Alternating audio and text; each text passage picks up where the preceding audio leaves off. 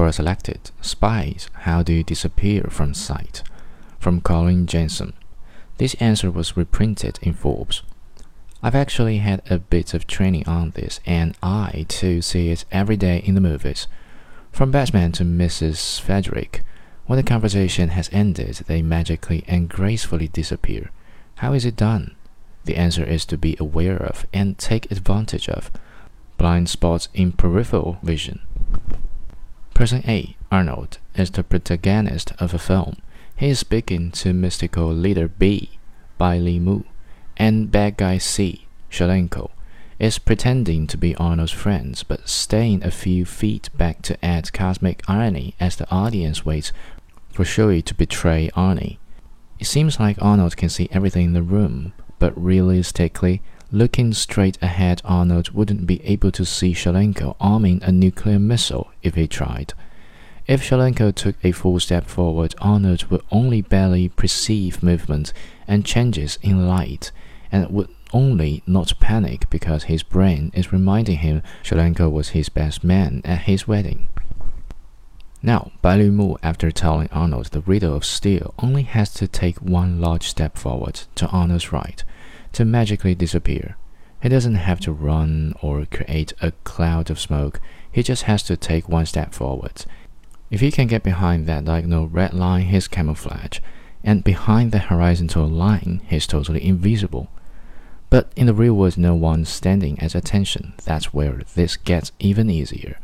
If Billy Morpheus said, quit trying to hit me and hit me, Arnie will step forward with a big flamboyant John Wayne rice punch, at which point all those red arrows rotate 45 degrees in line with Arnie's shoulders and legs.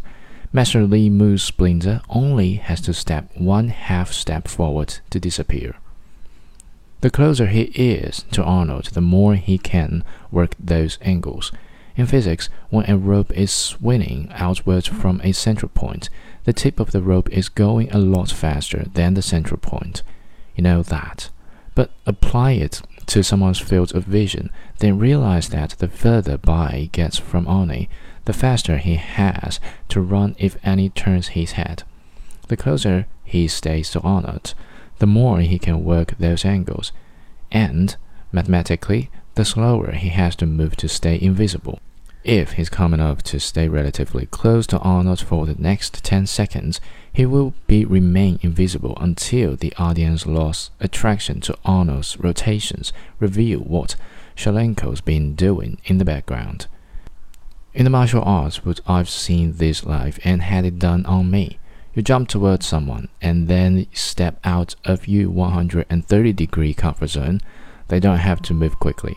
When you spin around, they can walk as slowly as they want because you can't spin as quickly as they can tiptoe around you. If they remain close, after 4 seconds of frustration, you take a stupid 180 degree helicopter swing, which is so clumsy they can trip you or just dismember you for their delectation and delight. This is beautiful to watch when you're in the audience and can see both people. Partially again, because the frustrating frustration and humiliation of person A is the real weapon in play. I most recently witnessed this with Master Robert Ito at Ito White Tiger in Novato, CA.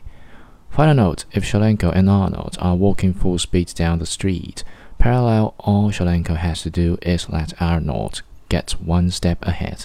Then Shalenko, in the timing of his walk, can take his next step 19 degree to his feet 9 o'clock. Arnold's blind spot will continue going forward, and in terms of a party trick, most of your friends will make it 10 or 15 feet before they notice, at which point you've had 10 or 15 seconds to jog away and hide. Try tonight. In movies, this takes a form of when Arnie is taken to Li Mu Bai and realizes Shirley's bad guy. And then they realize Shirley left 15 minutes ago and is across town, but calls the monologue by the time you as a viewer nudge your girlfriend and count down from 3. So the next time you're watching an action movie and the protagonist doesn't seem to understand why the audience is equating kung fu with wushu, because it's all about self-development and abstract mastery to him. Reflect on this topic. Realize that learning to disappear would help you not tunnel vision in other aspects of your life. This doesn't just apply to the advisorial aspects in life. Yes, I am proud of our win record in intellectual property law against the most advisorial and belligerent corporations where the Book of Five Rings of the Art of War apply directly. But it's helped me just as much when I'm daily on hold with some customer service department and able to see things in perspective rather than losing my cool.